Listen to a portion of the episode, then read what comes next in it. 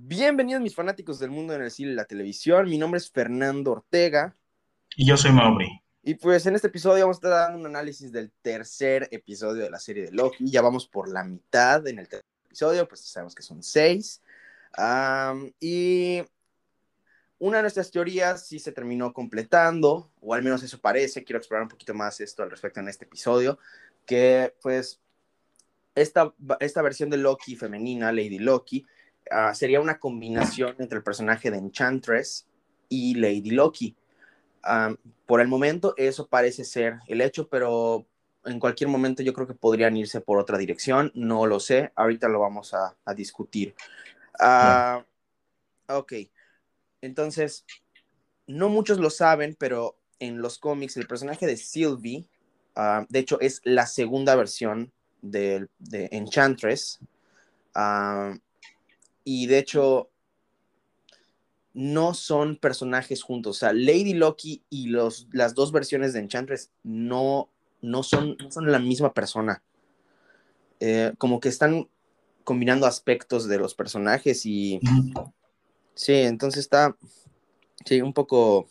Parece ser una mezcla de, de Amora, que es la primera Enchantress, de Sylvie y de Lady Loki, como habíamos mencionado un poco antes, pero cabe mucho, como, como apenas las, la acabamos de conocer este capítulo, también entra en duda qué tanto, como tú dices, qué tanto esos aspectos van a mantener de estos tres personajes, de cuál se van a ir más prevalentemente. Exacto. Yo creo, y más que nada por la teoría que vamos a hablar ahorita en, una de las teorías de las que vamos a hablar en este episodio, es que se van a ir más por el lado de Sylvie. ¿Ok? y aquí te va la teoría. Yo creo que vamos a terminar viendo como una historia de origen de, de, este personaje, en el que en una línea temporal alterna, en otro universo, o como lo quieran ver ustedes, un Loki adopta a Sylvie de pequeña y le empieza a enseñar magia como en los cómics, porque de hecho eso es algo que pasa en los cómics. El personaje Sylvie es adoptado por, por Loki y le enseña magia. Y es un personaje totalmente independiente que se vuelve más, más tarde la segunda versión de Enchantress o la encantadora en español.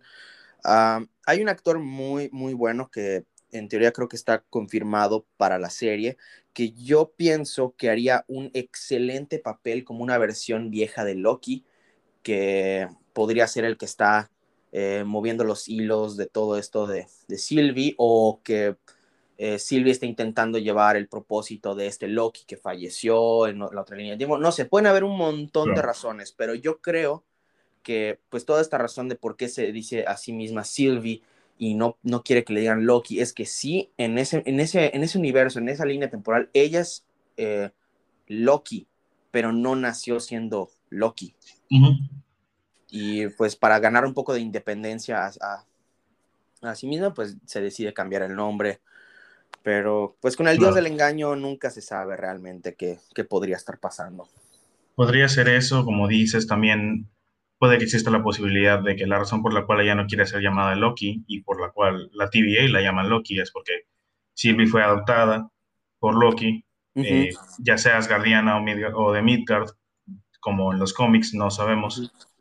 Y puede que cuando se la haya detectado como variante, Loki, este Loki de edad avanzada, ya más viejo, la traiciona o le causa algo así, pero la TVA lo, lo elimina él también y puede que por eso ella haya logrado escapar, pero a la vez, por eso, y ella se vuelve la nueva Loki en los ojos de la TVA, porque tiene los poderes, y por eso que le, que le nombren, que le den el nombre de Loki. A lo mejor y ese actor que viste que puede ser Loki mayor sale en un flashback. No sé. Muy, muy probablemente, o sea, sí, sí, sí, definitivamente. Y yo creo que pues no podemos cantar victoria en nuestras teorías. Y es por eso que estamos explorando esta nueva teoría de que, que yo honestamente creo sí podría ser real. Sí podría ser.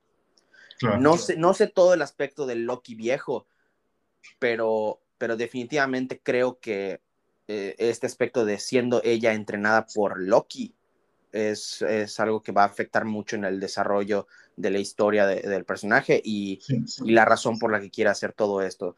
Porque, o sea, se me hace un poco raro que de hecho en, la, en, la, primera escena, de, o sea, la continuación del final del episodio pasado, vemos como ella atraviesa el portal y entra a la TVA, intenta usar sus poderes y por alguna razón no sirven, lo que nos da a entender que ella realmente nunca estuvo en la TVA.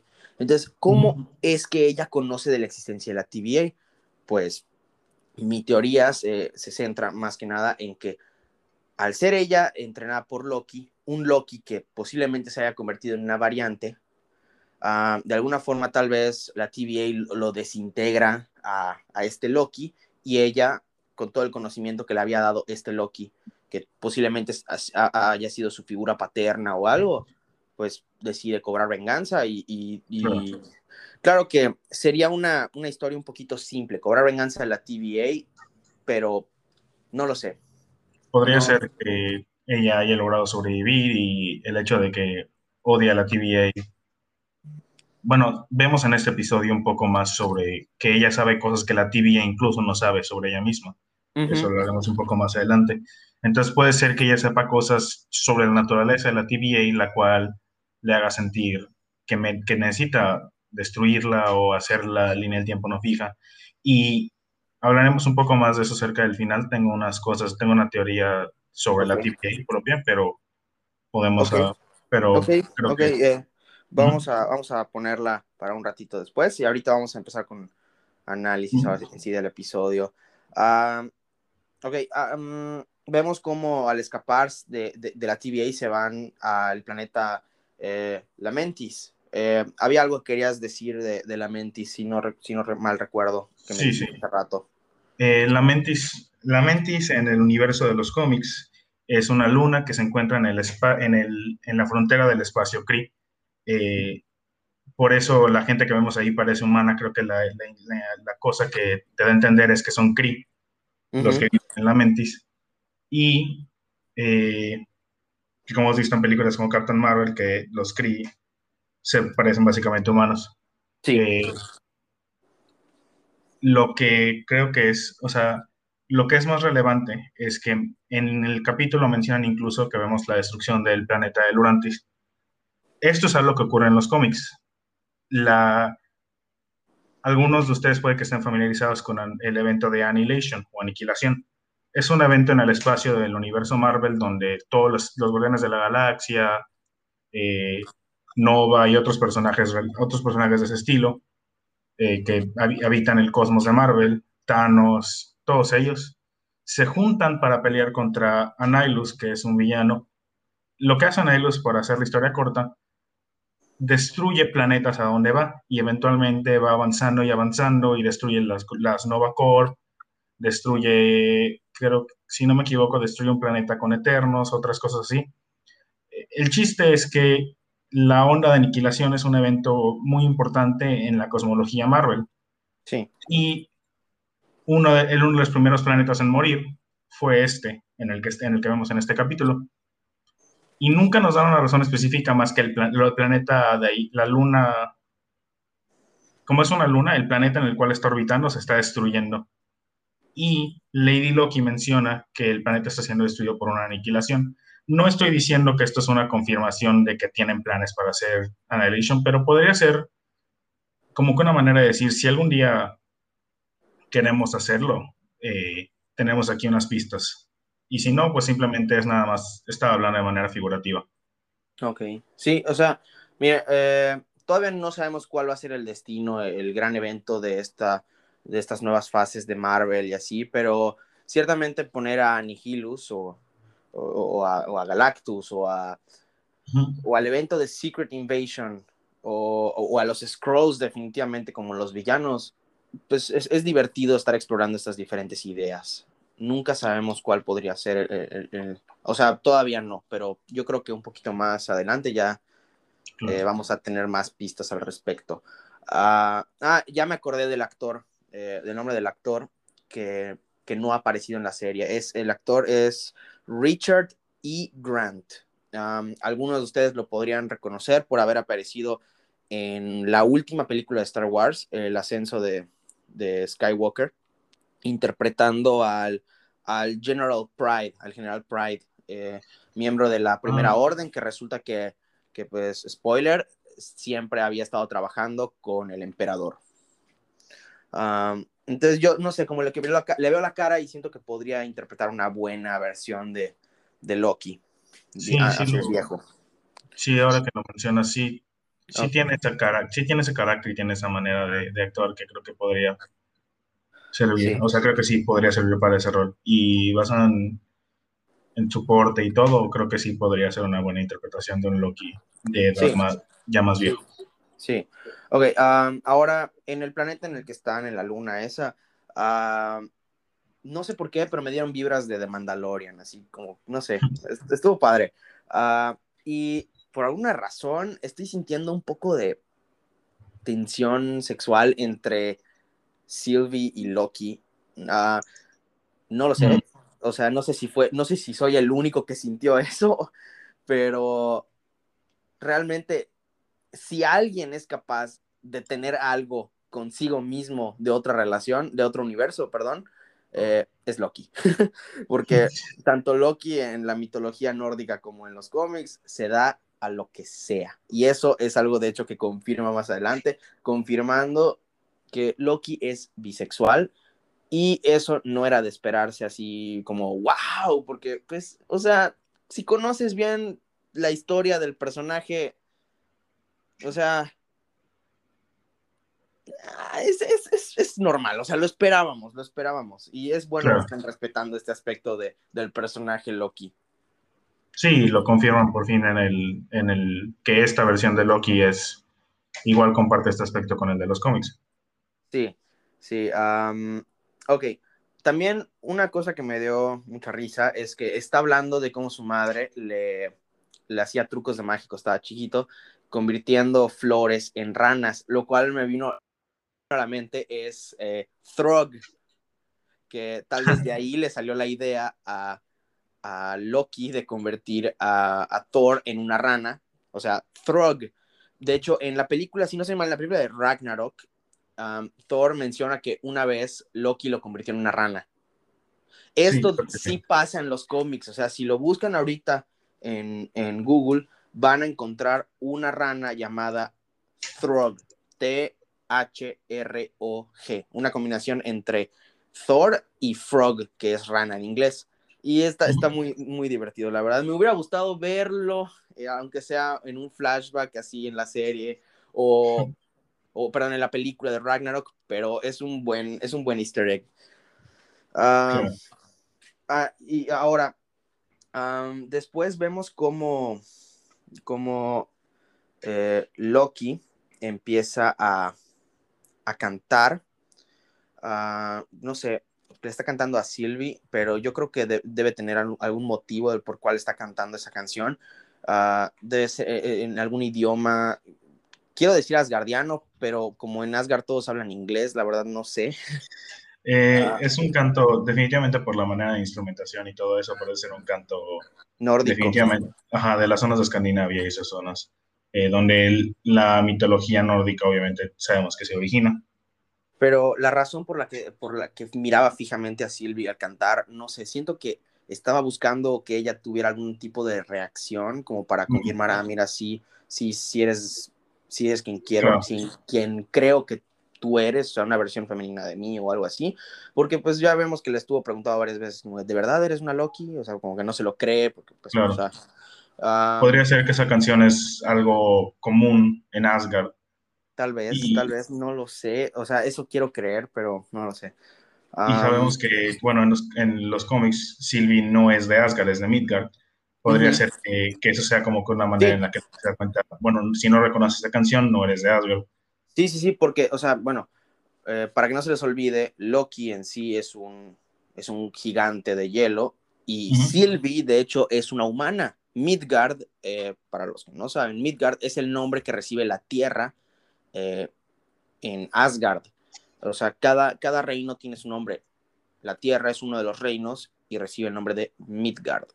Ah, ok, ah, igual una cosa que me gustó mucho es que cuando Loki se toma sus tragos y quiere pedir otro, tira el vaso o la copa al piso rompiéndola y dice, another, otra que es algo muy divertido porque en la primera película de Thor, cuando Thor eh, está tomando café con Jane y todos sus amigos allí, con, eh, con Eric y, y, y, esta de... Darcy. Darcy, sí, gracias. Ah, pues se toma el café, le gusta y lo tira al piso rompiéndolo, pidiendo otra. Y, le dice, lo hubieras pedido más, más amable. Eh, es lo que hice. Entonces quiere decir que así es la, la, la, o sea, es ser educado en Asgard. O sea, si, si rompes el vaso y lo, y lo tiras al suelo, es que es una de las mejores bebidas que he tenido en mi vida. Así que dame otra, por favor. Claro. Sí, me, me gustó esa referencia, ese callback a, a, esa, a la película de Thor. Uno lo noté cuando lo vi sí. y me dio mucha risa porque no, solo aprendemos un poco más de la cultura asgardiana, sino también podemos ver un poco eh, ah. cómo fueron similares. Um, una cosa que me gustó mucho que, que exploraran aquí en este episodio, bueno, que nos revelaran, es un poquito de la historia de la TVA, que pues al parecer todos los integrantes de la TVA son variantes que les lavan el cerebro de alguna forma, les hacen olvidar y, y, y empiezan a trabajar para ellos. Um, sí lo cual no lo sé, o sea, me da la impresión de que tal vez veamos unos pequeños flashbacks de Mobius eh, antes de, ser miembro de la TVA y que a lo mejor su fascinación con los jet, jet skis es porque cuando era antes de ser, cuando estaba antes de trabajar en la TVA, eh, él tenía una o estaba relacionado con vender eh, jet skis, no, no lo sé, pero definitivamente es algo que me intriga. Y ya quiero ver la reacción de Owen Wilson, el personaje de Owen Wilson, cuando Loki le diga que, que, pues él es una variante y tiene el cerebro lavado de alguna forma. O sea, ¿será que de alguna forma Owen Wilson eh, decida hacerse para un lado de la TVA y ayudar a Loki en lo que él quiera hacer? ¿O, o seguirá respetando su código de, de fe? Algo que nos dejó, sí, algo que nos dejó muy en claro este capítulo es que la TVA le guarda secretos incluso a Mobius y a los, y a los empleados que tiene. Eh, algo lo cual creo que va a ser muy relevante para el futuro. Hablaré un poco de eso más al final. Ok. Pero creo que apoya una de nuestras teorías, creo que es la mejor manera de ponerlo. Sí, o sea, sí, sí, y de hecho tengo notas en esa teoría que, que, que ya sé cuál teoría estás hablando y tengo un par de notas al respecto. Uh, a ver, um, Perdón. Eh, por, poco, por poco toso. por poco. Uh, bueno, gracias. Eh, sí, eh, quiero dar un aplauso a esa increíble escena de una toma de pelea. Increíble, me fascinó. Uh, siempre, siempre se puede apreciar una buena pelea de una sola toma. Sí, Las apreciamos en la serie de Daredevil. Eh, aprecié la película de de 1917, uh, Birdman. me gustan ese tipo de, tomas, así, o al menos que parezca que es solo una toma. Y, um, y, lo bueno de esa escena de pelea es que también nos, da, nos muestra diferencias entre Sylvie y Loki en su manera de no solo pelear, de, pelear este... de pelear y el uso de poderes. Sí, sí, sí. Sí, me gustó, me gustó bastante. Uh, ok, leí una cosa hace un par de días en internet que decía de por qué Loki no es azul en la TVA si la magia no sirve y él usa magia para esconderse. no lo sé, no sé por qué no es azul. Ah, y aquí, pero aquí les doy una, una, pequeña, así como para medio defender ese aspecto, porque es posible que nada más sea un error de producción, que se les olvidó ponerlo azul, mm. pero hay otra razón y es que Loki de plano de, ah, ya cambió su, tono a, un tono de piel lo que consideramos nosotros normal porque si, no, si mal no recuerdan en la primera película de Thor nos muestran cuando Odín recoge a Loki y él automáticamente empieza a cambiar su color. Y él, él obviamente era un, era un bebé, era un bebé casi recién nacido, él no tenía nada de experiencia de magia, nada, absolutamente nada. Y fue su madre adoptiva, la reina de Asgard, la cual le enseñó todos esos trucos. Entonces, no sé exactamente por qué cambió su tono de piel cuando Odín lo, lo, lo recoge, pero yo creo que ya es más por eso y no en sí por su magia. No sé, no sé qué opines tú al respecto. Eh, podrías, o sea, yo creo que lo que lo que se refiere es que, o sea, sí, creo que lo utilizaba su magia, pero también puede ser que tanto tiempo en Asgard lo haya hecho de que pierda ese color de, de piel azul. De, si te acuerdas, en, en la primera película de Thor, solo vemos su color azul de piel cuando agarra una caja. No me acuerdo. Sí, sí, sí. O sea, y además también él sabría que tendría la piel azul, o sea, porque él estaría usando la magia todo el tiempo para esconderse así, a mismo. Pero no, pero él, él, él no sabe que es adoptado, entonces no, no tengo una explicación como tal de por qué, por qué tiene la piel así, por qué cambia su, su, tono de piel cuando es bebé, si no sabe magia. Es nada más un dato que estoy tirando ahí, o sea, es una, eh, o sea, es una pequeña teoría sin, sin muchos fundamentos, pero no lo sé. Si averiguo algo, se los digo en otro episodio, pero sí, no, no, no sé, es un dato así que me, que me pareció interesante de decir.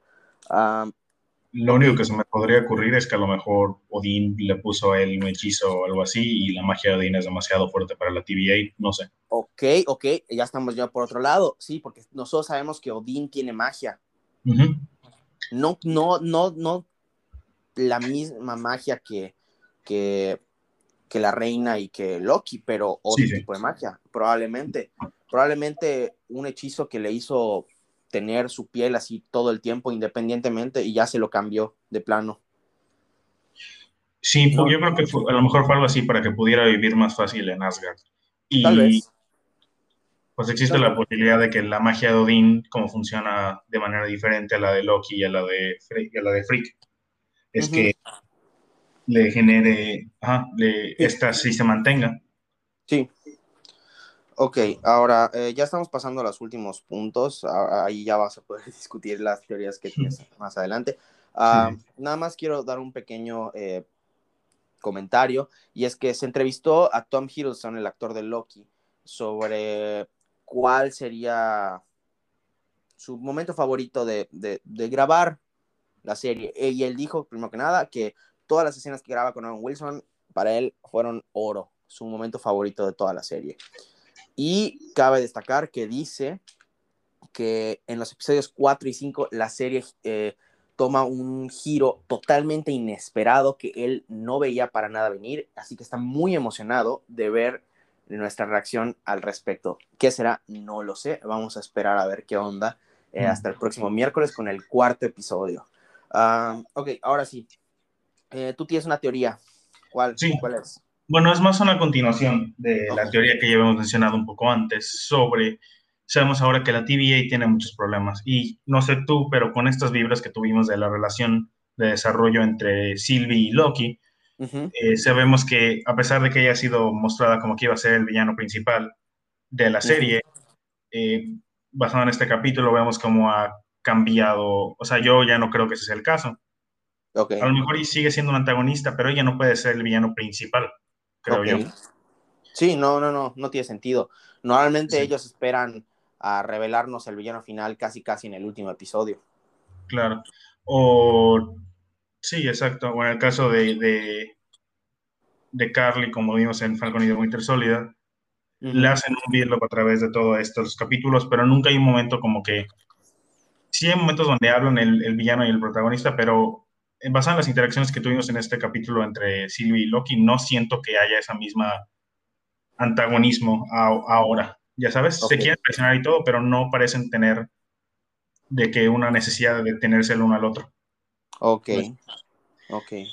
Pero sabemos que la TVA eh, no es para ser muy confiada. Eh, ¿A qué me refiero con eso? Eh, sabemos que le está mintiendo a sus agentes, que ninguno de ellos ha visto a los, a los, los maestros del tiempo. Exacto. Y tú y yo habíamos tenido la teoría de que puede ser que a lo mejor Hay un villano en el universo Marvel muy conocido por tratar de asegurarse que su línea del tiempo ocurra, en la que él domina la Tierra, el descendiente de Reed Richards, Kang el Conquistador. Sí.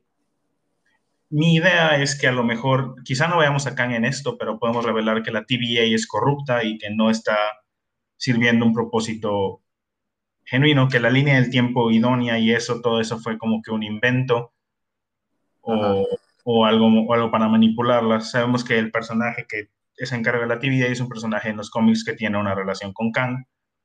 Sí, de hecho, eh, sí, es lo que iba a decir. Rabona Renslayer, esto creo que no lo mencionamos en el primer episodio, pero Rabona Renslayer, la, el, personaje que, que, está en alto rango de la TVA, la que dice que habla con, con los maestros del tiempo, ella en los cómics tiene una relación amorosa con el villano Kang. Entonces, sí tendría sentido esta teoría de que Kang está detrás de todo eso. Se confirmó que no veríamos a Kang en esta serie, pero no porque no lo veamos en esta serie significa que no tenga él algo que ver con esto. O sea, tengan en cuenta, eh, por ejemplo, nos dimos cuenta, bueno, bueno, no, no, nosotros, los Vengadores se dieron cuenta de que Thanos estaba detrás del ataque de Nueva York de la primera película de los Vengadores hasta los eventos de Infinity War. Entonces, o sea, nos podría pasar algo similar a nosotros, o sea, de que a pesar de que no veamos a Kang, él podría estar detrás de todo esto eventualmente, así ya como revelación. Claro. Y no es una teoría tan alocada considerando la historia del personaje de, de Rabona y todo este aspecto, pues como tú dices, de, de la organización mintiéndole a sus empleados, etcétera, etcétera, etcétera. Sí. Y vemos como mencioné en el anterior capítulo un poco, eh, tú no estabas, pero en caso, y para los que no, y para los que se puedan haber olvidado, voy a mencionarlo otra vez, que vemos como hay esta plática de esta frase del título del primer capítulo que significa propósito glorioso. Sí. Y vemos como Loki en el primer capítulo se da cuenta que su propósito glorioso nunca se iba a cumplir. No y luego vemos cómo Owen Wilson compara, él menciona que su propósito glorioso es lo de mantener la línea del tiempo y todo esto. Podría ser que están tratando de aludir al hecho de que también su propósito glorioso, entre comillas, no se cumplirá también y será una farsa. Eh, tal vez. Tal vez, o sea, sería una buena comparación, pero no estoy tan seguro. Claro. Ah, habría que esperar y ver. Ok. ¿Otra teoría que tengas al respecto? Eh, me interesa saber cuál es el plan de Silvia más que nada. O sea, qué es lo que quiere cambiar. Eh, leí en internet, esta no es una de nuestras teorías. O sea, las teorías que ya hemos mencionado sí son nuestras, pero esta es una teoría que leí en internet. Eh, no creo que sea real, pero me dio mucha intriga como para, o sea, para que yo se las pueda decir. y esta teoría es algo así como que al parecer en teoría, al final de la serie, el Loki de nuestra serie, el Loki que estamos viendo, que no pasó por todos los eventos de, Infinity War y todo eso, de alguna forma va a ir al, al, evento de su muerte y va a intercambiar lugares con el otro Loki para para, para que el otro Loki pueda tener un arco de redención fija y de que, de alguna forma este escape a través de, un portal de TVA y entonces ya se reúna con Thor eventualmente, aunque sabemos que Loki no está, está confirmado que no va a aparecer en la cuarta de Thor, la cuarta película de Thor. Ahora, esta teoría me dio, me dio, o sea, la razón por la que les estoy diciendo esta teoría es, no es porque yo crea que sea real esta teoría, sino porque me da risa que, que, que, que alguien pueda creer eso de Loki. O sea, no, no risa de que, ah, que, o sea, no, sino, o sea, me gusta que, que el fandom esté apreciando demasiado al personaje de Loki para creer que de verdad puedan, pueda hacer este acto tan heroico. Claro. Porque es algo totalmente fuera del personaje. O sea, incluso para salvarse a sí mismo, él está, se le está salvando a otra versión de sí mismo.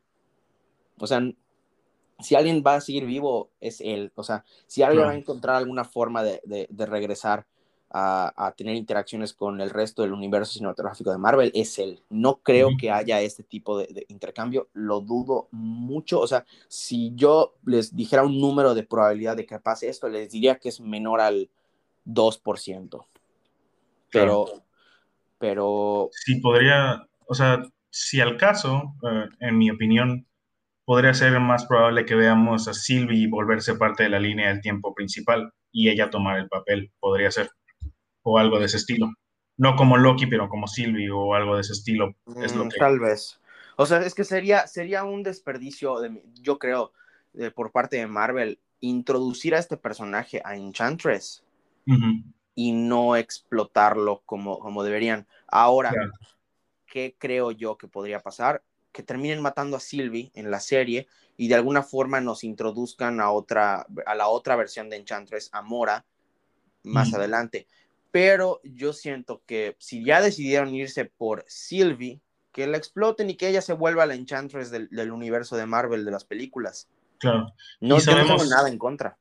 Y sabemos tú y yo que esta serie parece estar muy pegada a Doctor Strange basado en el hecho que está hablando de temas de multiverso y otras cosas así. No estoy diciendo que Sylvie vaya a aparecer ahí, pero parece que Marvel a través de WandaVision y, y Doctor Strange está expandiendo la parte mágica de su universo y, meter a la Enchantress, a Sylvie, sobre todo si su historia es muy similar a la de los cómics. Sería muy interesante meterla ahí como otra persona en el mundo mágico de Marvel. Sí, sí, sí, sí, tienes razón. Pero bueno. Bueno, al menos esas son nuestras impresiones de esto. Ahora, eh, la verdad, la serie le está yendo muy bien. Este episodio lo sentí un poquito lento, pero siento que sirvió un poquito más para explorar más a fondo a estos dos personajes, porque pues ya vimos que no apareció ni Owen Wilson ni, ni, ni nuestro top de personajes más poderosos del universo de Marvel, Casey, no apareció Casey. así que sí. Eh, bueno, ¿algo más que quieras decir? Eh, no, realmente hemos dicho todo. Espero Sí, creo que, creo que sí, hablamos de todas las teorías que teníamos y algunas cosas interesantes que anotamos también. Ok, ok, bueno. Bueno, pues entonces por nuestra parte sería todo. Creo que vamos a sacar un episodio. Ya, ya sé que hemos dicho que íbamos a sacar muchos episodios explicando la historia de algunos personajes, pero por el tiempo no, no se ha podido. Pero ahorita sí, prometo que vamos a intentar sacar uno eh, a más tardar el viernes. Ah, probablemente sea una historia de, de Sylvie en los cómics. Así que estén pendientes de eso. Y sí, lo, de todas formas subimos todo a nuestras redes sociales en Instagram, en espaciogeek.podcast. Um, espaciogeek.podcast, perdón. Se me atoró la lengua ahí. Uh, sí, entonces, sin más que decir, nos vemos en el siguiente episodio. Hasta luego.